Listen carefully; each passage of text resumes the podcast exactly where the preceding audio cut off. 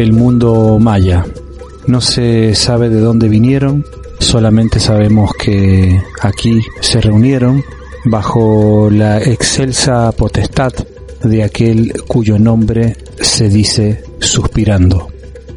El mundo maya fue una civilización mesoamericana desarrollada por los pueblos que a lo largo de cientos de años se establecieron en el sureste de México, en los estados de Tabasco, Chiapas, Quintana Roo, Campeche y Yucatán, así también como en Guatemala, Belice, una parte en Honduras y El Salvador. En la actualidad, la población maya se calcula entre 4 y 5 millones de personas distribuidas en varios grupos étnicos que hablan alrededor de 30 lenguas nativas.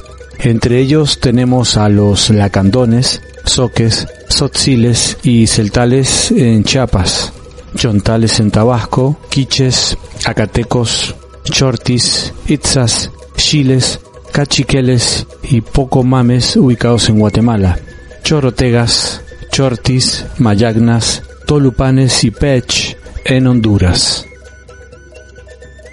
Pese a 500 años de aculturación, los descendientes de los mayas se las han ingeniado para preservar sus tradiciones originales que conservan en su vestidura, en su alimentación, en su lengua y en las creencias que les dejaron sus antepasados. La civilización maya sobresalió, al igual que otros pueblos del mundo, dejando su impronta en muchos terrenos como son la ciencia, la astronomía, la herbolaria, las matemáticas, por supuesto, en su escritura jeroglífica, que fue uno de los pocos sistemas plenamente desarrollados del continente americano, indescifrable hasta la actualidad. Su arte en el que se destacó su arquitectura, se desarrolló empleando sistemas innovadores eh, para lo que fue su tiempo, ¿no? Utilizando el modelo crotálico en varios de sus edificios, como el castillo en Chichen Itza, que visto a vuelo de pájaro tiene forma de un crótalo de serpiente cascabel. Esto, de acuerdo al investigador José Díaz eh, Bolio, tenemos también el arco maya, empleado en sus pórticos y que sorprende al visitante en las zonas arqueológicas por su alto grado de belleza. Sus construcciones son tan particulares y únicas en el mundo que al momento de golpear las manos, a manera de aplauso, genera un efecto acústico que asemeja el canto de un ave. Estos fenómenos y sus instrumentos musicales han dado pie a una nueva disciplina, la cual se llama la arqueoacústica. Es mucho de lo que se puede hablar sobre los misterios mayas, pero en esta ocasión conoceremos de la mano de los investigadores Jorge Gómez Figueroa, Jairo León Pisano y Daniel Reyes los sitios más eh, representativos del mundo maya y de sus misterios.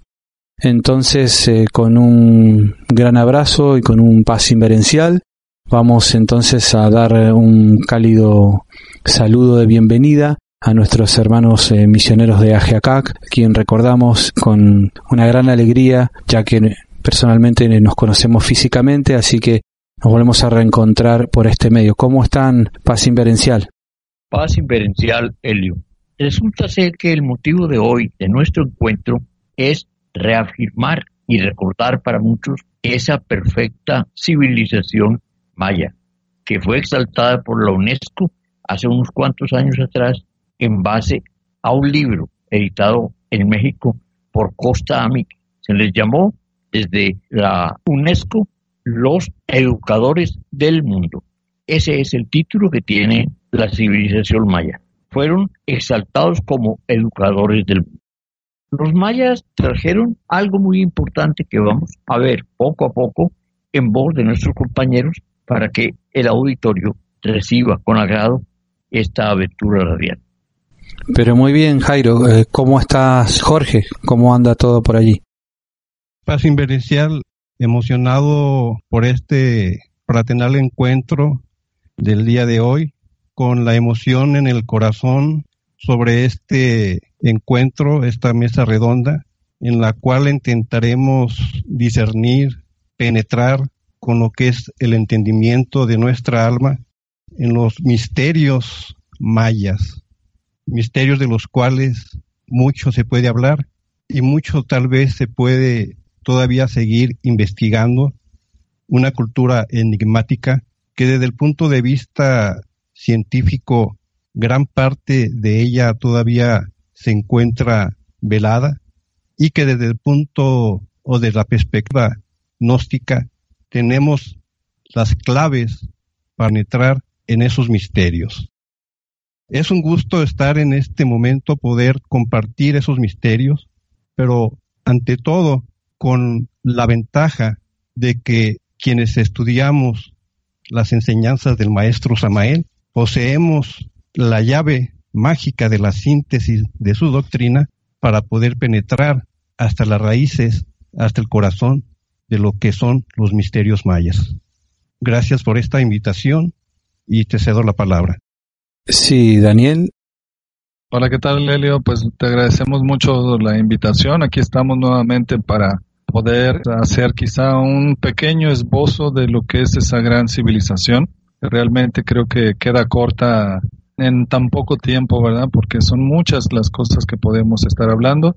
Eh, un saludo a todos los oyentes de Radio Coradi y, y pues gracias, aquí estamos listos para platicar un poquito sobre esa maravillosa cultura. Vamos entonces a dar comienzo a esta mesa redonda hablando un poquito, comenzando un poco por Palenque, que es una ciudad de origen maya ubicada en el estado mexicano de Chiapas, cerca del río Usumacinta. Es uno de los sitios más impresionantes eh, de esta cultura, como ustedes saben. En comparación con otras ciudades mayas, eh, se la considera de tamaño mediano, menor que Tikal o Copán, pero eh, destaca por su acervo arquitectónico y escultórico y por contener una de las tumbas más famosas del mundo. El pasado 15 de junio se cumplieron 66 años del descubrimiento de una de las tumbas más famosas del continente americano, hallazgo realizado por el arqueólogo Alberto Rus. Entonces, bueno, vamos a dirigir esta pregunta a ti, Daniel. Te vamos a preguntar que, cómo fue su descubrimiento y por qué es una de las ciudades mayas más famosas, ¿no? También queremos consultarte, Daniel, si es verdad que ahí está presentado un astronauta. Así que te vamos a dejar el micrófono para que des comienzo, Daniel, a esta mesa redonda. Claro que sí, muchas gracias, Helio. Permíteme responder de atrás para hacia adelante con la última pregunta que hiciste, que si realmente hay un astronauta. Es decirte, pues, que de alguna manera muchos así lo piensan, así lo creen. Hay gente que estudia los libros de realismo fantástico, que es uno de los temas que más pues se leen en la gnosis, se, se comparten, pero pues realmente no existe ahí un astronauta, ¿no? Esa es una idea que por ahí más adelante vamos a ir explicando. E incluso eh, el maestro Samael aborda en una conferencia que mencionaba que él admiraba mucho a Pedro Ferriz aquí en México había un comentarista que ya pues ya falleció.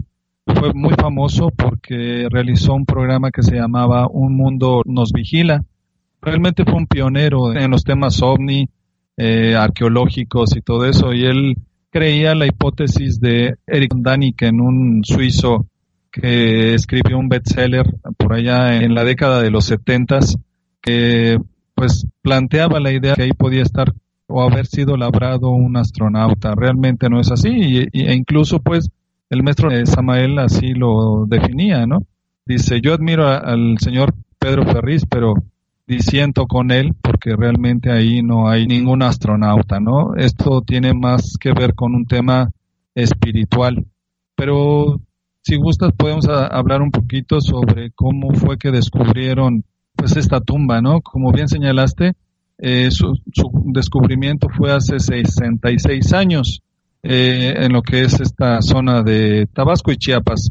Colindan pues realmente ahí, no se sabe, aunque pertenece a Chiapas, pero pues a unos cuantos metros está lo que es Tabasco, ¿no? Fíjate que esta, este descubrimiento, sin ánimo de equivocarnos, eh, puede ser comparado a lo que es el descubrimiento de Howard Carter en 1923. Eh, aquí Alberto Ruz estuvo dedicado varias jornadas. Eh, esas jornadas de arqueología pues son prácticamente anuales porque van buscando fondos para poder solventarlas. estuvo ahí varios años, igual que Howard Carter en 1923 y pues llegó un momento en que pues excavando en uno de los templos de las inscripciones en la parte superior halló una losa con 12 agujeros bien realizados. Se le ocurrió ir despejando, levantarla por medio de implementos bastante rudimentarios, muy rústicos, porque no había mucha tecnología, y descubrió lo que es un túnel que pues estaba de alguna manera tapado completamente de piedras y tierra. Resulta que comenzó a pues a extraer toneladas y toneladas de piedra y roca hasta que un domingo por la mañana de la fecha que señalaste anteriormente, descubrió el sarcófago o la tumba de Pacal, que hasta ese momento pues se pensaba que lo que es son las zonas arqueológicas mexicanas no existían tumbas de este tipo, donde hubiera reyes o emperadores importantes. Se pensaban que pues habían sido edificadas de una manera pues no sé para ciertas adoraciones pero no que contuvieran personajes de tal talla no como lo que es este personaje llamado que lo conocemos como Kinich Hanap Pakal más conocido como Pakal no retiró la losa de 7 toneladas de peso a través de lo que son gatos hidráulicos ¿verdad? Con mucho cuidado. De hecho, es uno de los pioneros de la arqueología. En los años 50, la arqueología en México estaba pues prácticamente en sus inicios.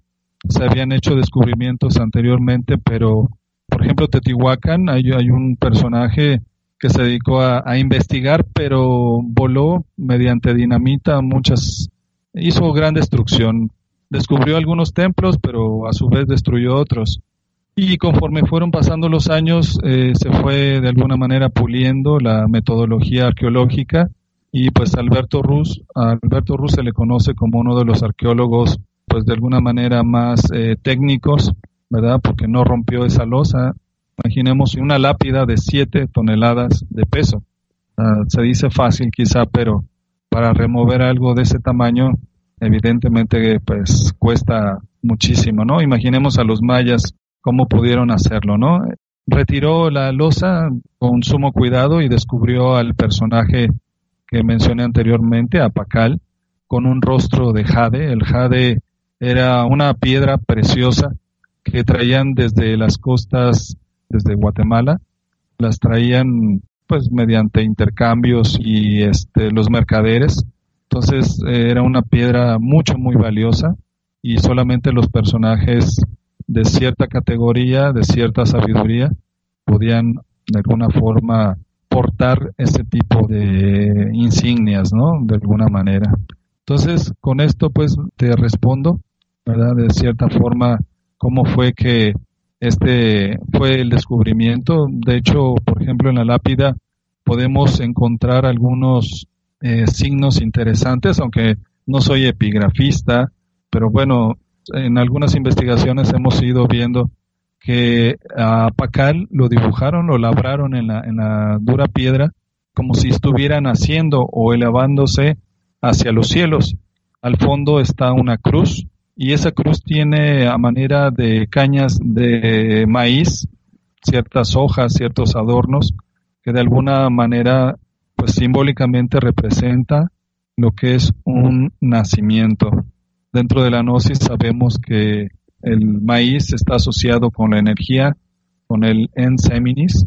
Entonces, de alguna manera quisieron dejarnos un mensaje ahí plasmado donde decían que de alguna manera simbolizaban ese nacimiento de tipo espiritual. Siguiendo sobre el tema de Palenque, sabemos que este yacimiento arqueológico, digamos en maya, el nombre verdadero en maya es La Canja. Entonces, la Canja, en el estado de Chiapas o Palenque, esta ciudad, ¿cuándo fue fundada?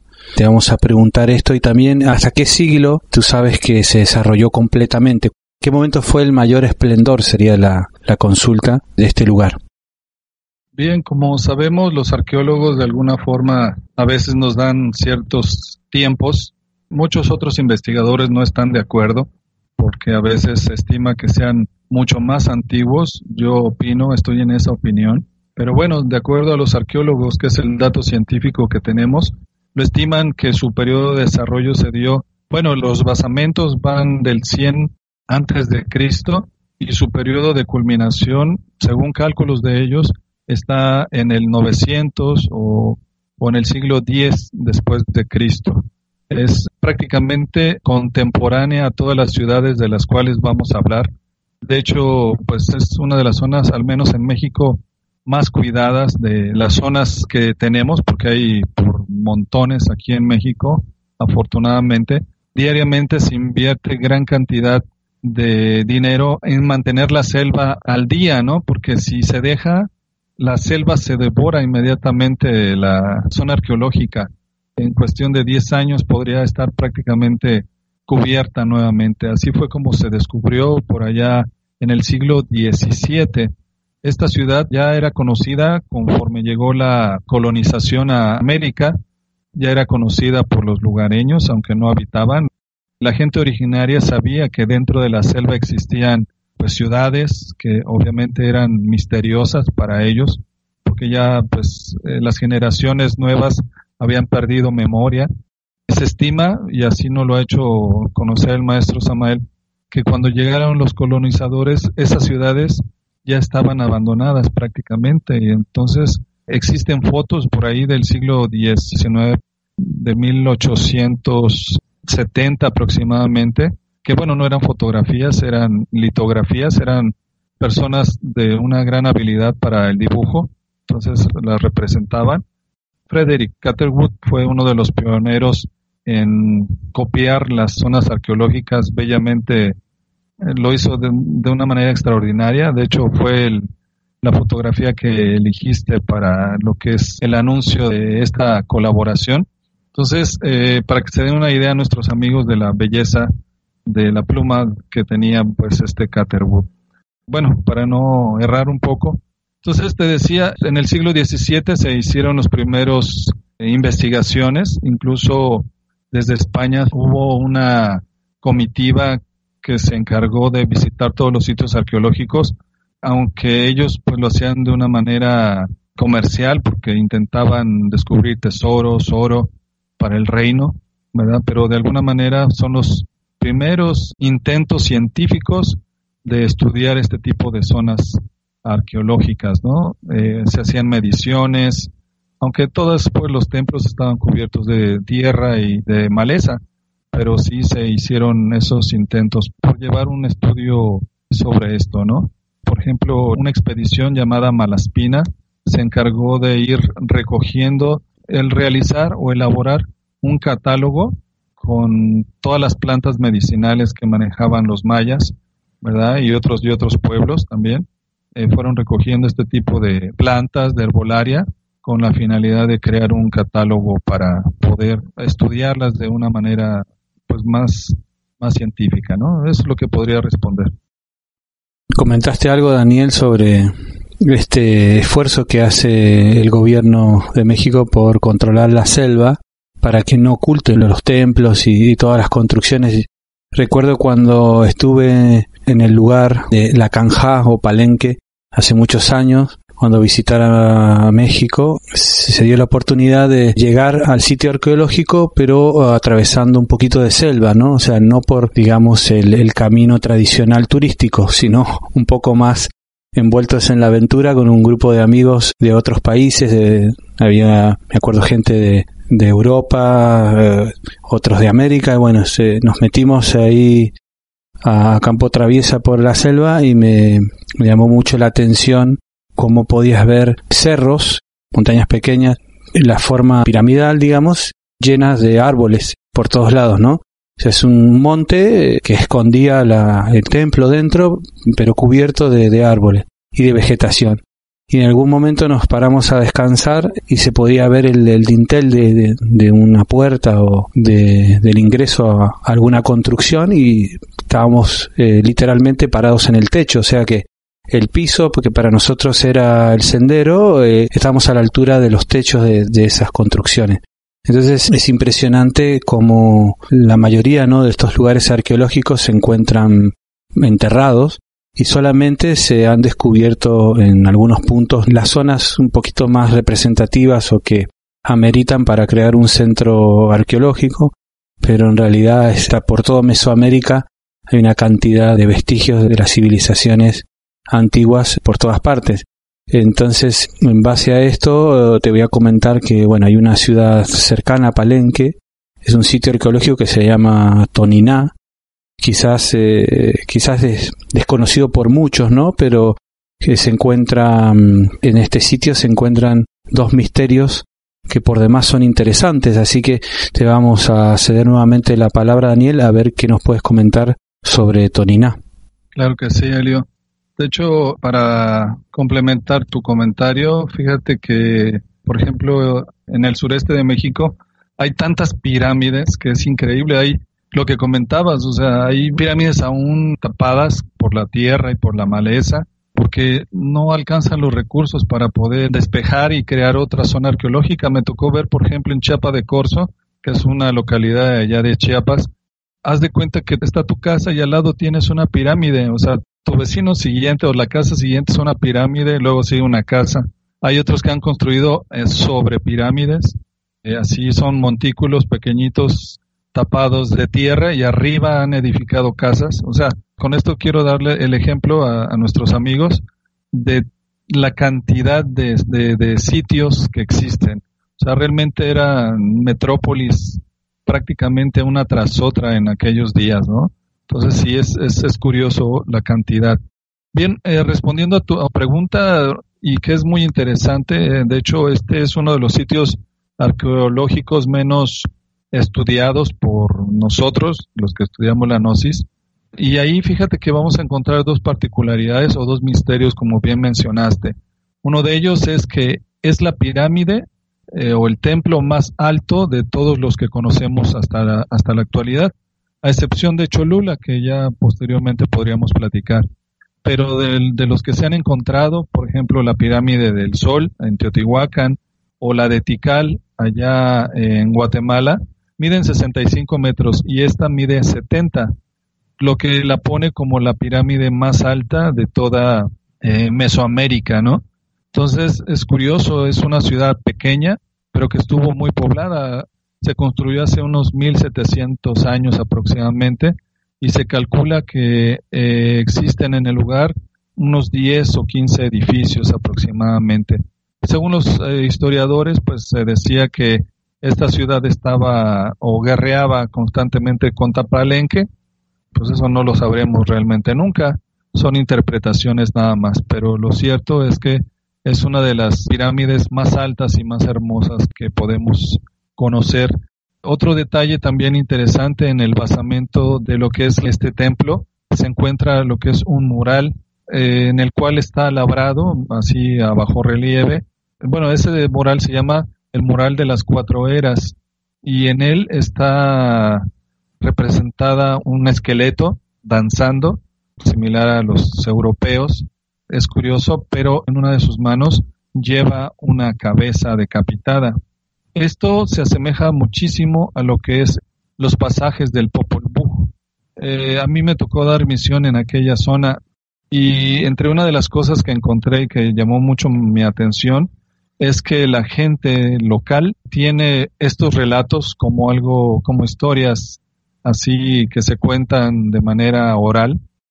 Me tocó ver algunos libros eh, escritos en Tzotzil y en Tzeltal, donde ahí a la gente que pues se le entrevista sobre sus tradiciones y creencias, relataba eh, muchos pasajes del Popol Vuh. Esta zona es una cuenca hidrológica que va desde lo que es Chiapas hasta Guatemala. De hecho, Chiapas y Guatemala, pues su frontera prácticamente no se ve, o sea, comparten la misma selva. Inclusive, antes de 1930, Chiapas pertenecía a Guatemala. Entonces, toda la ideología y toda la serie de creencias que existen tanto en Guatemala como en Chiapas son prácticamente las mismas. Entonces, es curioso este bajo relieve, es muy interesante, donde pues, de alguna manera nos evoca aquellos pasajes del Popol Vuh. Pero muy bien, Daniel, vamos entonces a partir de estos momentos a ahondar en el tema de los códices, de los libros sagrados. Vamos a enfocarnos hacia estos inquietantes escritos. Vamos a comenzar con una frase del fray Diego de Landa que dice lo siguiente. Hallámosles gran número de libros de estas sus letras, y porque no tenían cosa que no hubiese superstición y falsedad del demonio, se los quemamos a todos, lo cual sintieron a maravilla y les dio mucha pena. Esas son frases de el fray Diego de Landa. Entonces, a esto a modo de introducción, ¿no? Lo que fue toda esa gran pérdida de ese conocimiento escrito, vamos a continuar con lo siguiente. Trofeo de piratas y de consentidos de los reyes fueron los libros americanos que afortunadamente se han conservado hasta la actualidad. Varios de estos códices son calendarios en el que se puede apreciar su sistema numérico. Su nombre original es desconocido, pero han adquirido su denominación por el lugar donde se encuentran. Por ejemplo, podemos decir, traer a colación el códice de, de Dresde, que se encuentra actualmente en la Biblioteca Estatal de Dresde, en Alemania, también podemos citar el Códice de Madrid, bellamente ilustrado con un colorido sorprendente, que se encuentra en el Museo de América, en Madrid, en España, y el Códice de París, conocido también como Códice Peresianus. Se encuentra en la actualidad en el Fondo Mexicano de la Biblioteca Nacional de Francia. Pero existen otros, eh, Daniel, que tenemos en América y que fueron traducidos al español. ¿Nos podrías hablar de estos eh, códices? Claro que sí, Elio. Incluso hay dos códices que a veces los desdeñamos, no tenemos ni idea. Uno de ellos es el Popol Vuh, que es un texto que fue recogido en el siglo XVIII por lo que es Francisco Jiménez, un fraile, miembro de la Orden de Santo Domingo, de un indígena que lamentablemente es el que menos se recuerda, cuando realmente él fue el que le dictó a Francisco Jiménez el texto, ¿verdad?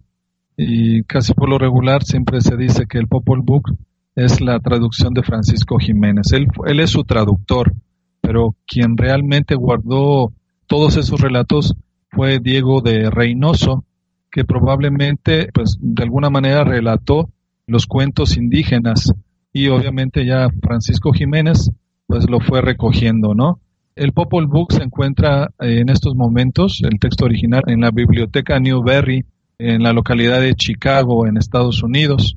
Es sin duda, y así pues lo consideran muchos investigadores, eh, entre ellos el maestro Samael, uno de los textos mayas que se conservan pues prácticamente originales, aunque ya pues analizándolo tiene ciertas influencias eh, cristianas o católicas, pero pues no deja de ser un texto original que sí puede ser considerado similar a lo que es el Ramayán, la Iliada o la Odisea griegas. O sea, es la denominación que le dan. Entonces, es un texto eh, importante y vemos la categoría que tiene.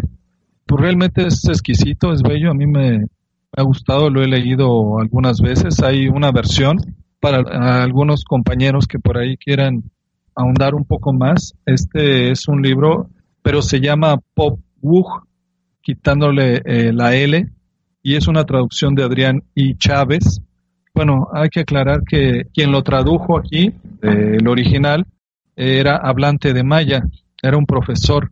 Entonces él de alguna forma puede pues traducirlo un poco más apegado a la lengua maya, ¿no? Entonces también lo he leído por ahí y sí hay unas claras diferencias muy interesantes, ¿no? Entonces eh, se llama Pop Wu, si alguien quiere buscarlo, está en internet y realmente es bellísimo, ¿no? Entonces, volviendo a, la pregunta, entre otras de las cosas que mm, recuerdo por ahí y que me gustaría mencionar, eh, es que, por ejemplo, en estas zonas eh, de Chiapas eh, hay danzas religiosas que se hacen en las festividades de las comunidades, porque pues son pueblos bastante pequeños, que habla de gigantes, hablan de gigantes, son batallas, y que pues uno piensa que son a veces pasajes bíblicos, pero en realidad son mayas, son de origen maya y son del Popol Vuh. Hay un investigador que se llama Rafael Girard, un mayista, pues ya, ya, ya no está con nosotros. Él hizo un libro que se llama El esoterismo del Popol Vuh y él se metió en los pueblos, eh, allá por en 1940 aproximadamente, en las comunidades más recónditas de Guatemala y fue recogiendo algunos textos interesantes, algunas ceremonias, inclusive tenían lo que es el palo de los voladores de Papantla. Es curioso este dato porque originalmente es de los totonacos en Veracruz y pues el que ellos lo hicieran en Guatemala, en uno de los pueblos más recónditos de ese país, es por demás llamar la atención. Entonces, de alguna forma, pues algo hay, ¿no? O sea, cómo es que ellos aún preservaban esta ceremonia que pues tiene un sentido simbólico y está relacionado con ceremonias del tiempo, ¿no? Del, del calendario, porque quienes se suben a la parte de este árbol que es plantado tienen que bajar y tienen que dar 13 vueltas, 13 vueltas hasta descender al piso, ¿no? Entonces, es curioso porque eh, haciendo una multiplicación nos da 52, ¿no? Por los cuatro lados. Entonces, 52 de alguna forma no tiene nada que ver con esoterismo, pero sí tiene que ver con las fechas que ellos llevaban en sus cuentas para la siembra. De esa forma ellos organizaban el tiempo. Entonces, es muy curioso pues este dato.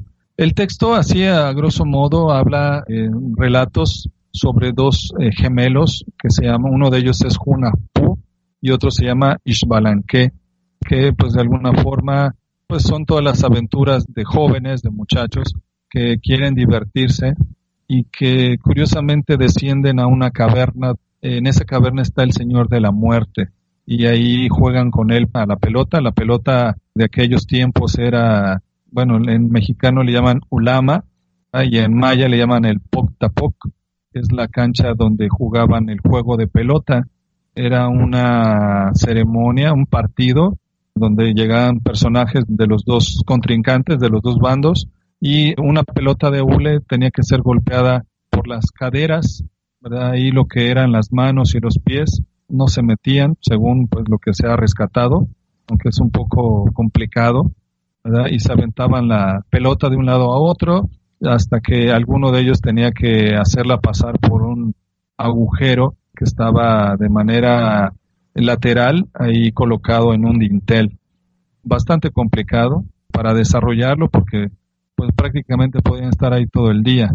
Pero lo cierto de todo es que este deporte era tan popular que desde el sureste de América hasta el norte ah, se han encontrado campos de juego de pelota. Entonces, de alguna forma nos da a entender lo que es la popularidad que tenía este juego.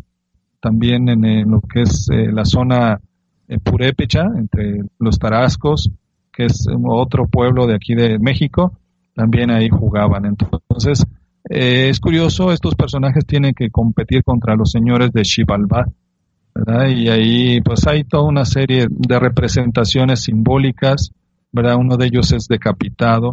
Entonces, pues no pretendo mencionar todo el texto, pero sí de alguna forma hacer una especie de síntesis, ¿no? Sobre él. Entonces, ese, ese pasaje también se habla sobre la creación de los seres humanos que fueron creados a base de maíz. Nosotros en México y Sudamérica, en algunas zonas, el maíz es prácticamente la semilla de la vida porque pues no solamente eh, representa un símbolo, sino también le da vitalidad al ser humano. El ser humano puede sobrevivir a base de maíz y lo puede elaborar de más de 50 maneras, ¿no? Hay desde tortillas, tamales, atoles y puede sostenerse una familia por medio de este alimento solamente. Entonces, para estos pueblos el maíz era fundamental ellos mismos lo desarrollaron, fueron grandes campesinos, cuando ya se fueron asentando, que dejaron de ser nómadas, empezaron a desarrollar la semilla. Originalmente es muy pequeñita, pero pues la gente, este tipo de gente, pues tiene un gran amor a, a este reino botánico y desarrollaron la planta hasta hacerla crecer como hoy en día la conocemos, ¿no? Una mazorca enorme que es capaz de dar vida durante un año a toda una familia, ¿no? Entonces, es curioso cómo este tipo de comunidades le dan un gran valor a lo que es este sustento, ¿no? Entonces, en el Popol Vuh, así pues ya para terminar, es en la primera parte la creación del ser humano, de que el ser humano debe de adorar a los creadores. Se hizo el intento, eh, somos la cuarto intento, por decirlo de alguna forma. Hubo pruebas de seres humanos, unos fueron hechos de madera, posteriormente fueron destruidos, los otros fueron hechos de lodo hasta que, bueno, los crearon de maíz, ¿no? Para que pudieran adorar a su creador, pero el ser humano se le olvidó adorarlo y bueno, ya sabemos todas las consecuencias. Pero así pues de alguna manera podríamos hablar de lo que es este maravilloso libro que se llama El Popol Vuh. Referido a esto, Daniel, vamos a continuación a sacar al aire un audio que hace referencia al tema. Así que pues a modo de pausa vamos a escuchar el siguiente audio.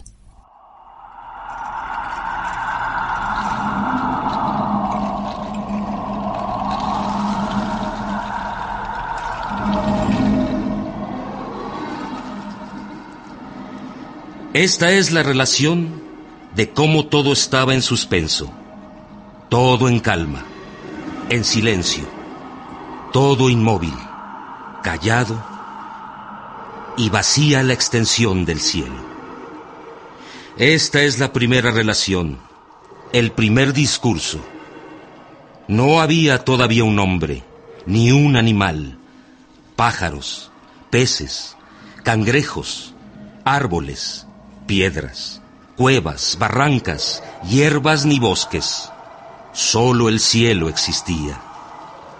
No se manifestaba la faz de la tierra. Solo estaban el mar en calma y el cielo en toda su extensión. No había nada junto que hiciera ruido, ni cosa alguna que se moviera, ni se agitara, ni hiciera ruido en el cielo no había nada que estuviera en pie, solo el agua en reposo, el mar apacible, solo y tranquilo. No había nada dotado de existencia. Solamente había inmovilidad y silencio en la oscuridad, en la noche. Solo el Creador, el Formador, Tepeú, Cucumats, los progenitores estaban en el agua, rodeados de claridad. Estaban ocultos bajo plumas verdes y azules. Por eso se les llama Gukumats. De grandes sabios, de grandes pensadores es su naturaleza. De esta manera existía el cielo y también el corazón del cielo, que éste es el nombre de Dios. Así contaban.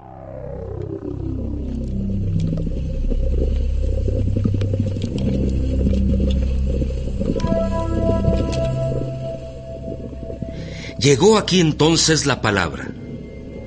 Vinieron juntos Tepeu y Gukumats en la oscuridad, en la noche, y hablaron entre sí Tepeu y Gukumats. Hablaron pues, consultando entre sí y meditando. Se pusieron de acuerdo, juntaron sus palabras y su pensamiento. Entonces se manifestó con claridad, mientras meditaban, que cuando amaneciera debía aparecer el hombre. Entonces dispusieron la creación y crecimiento de los árboles y los bejucos, y el nacimiento de la vida y la creación del hombre.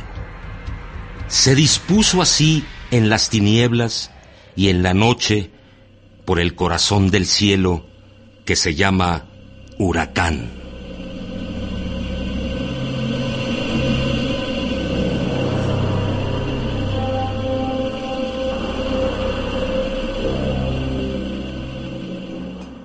Bueno, vamos a continuación a pasar a tocar el tema de, del chilambalam, que no puede quedar afuera de esta mesa redonda. Antes de pasarle el micrófono a Jairo, vamos Daniel a leer un texto extraordinario del que hemos extraído un pequeño párrafo y que dice lo siguiente.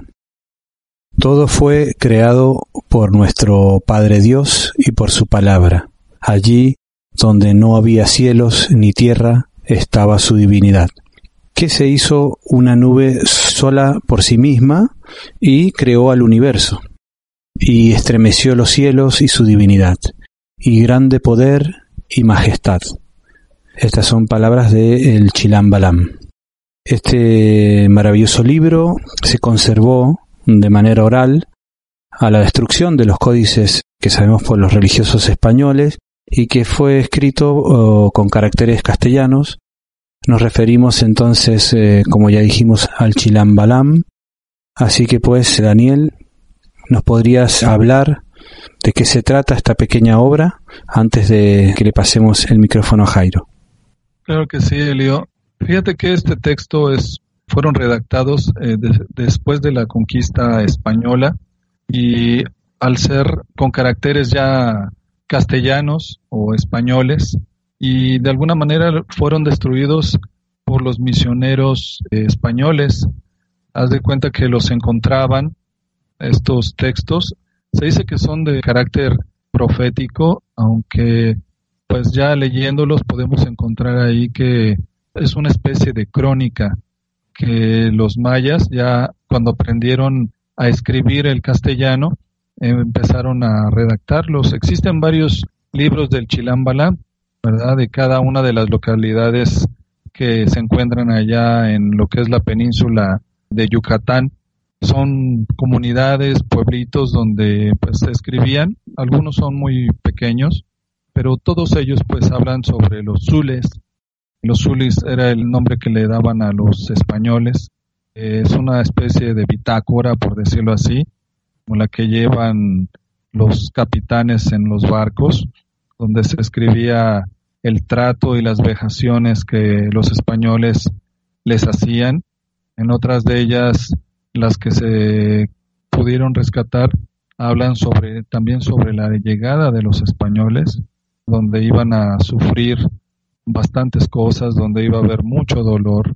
Entonces está de alguna forma un poco revuelto, ¿no? Si lo leemos así capítulo tras capítulo está revuelto, hay que de alguna forma irlo filtrando porque hay unos textos que van son anteriores a la conquista y otros son posteriores, entonces es muy interesante ahí.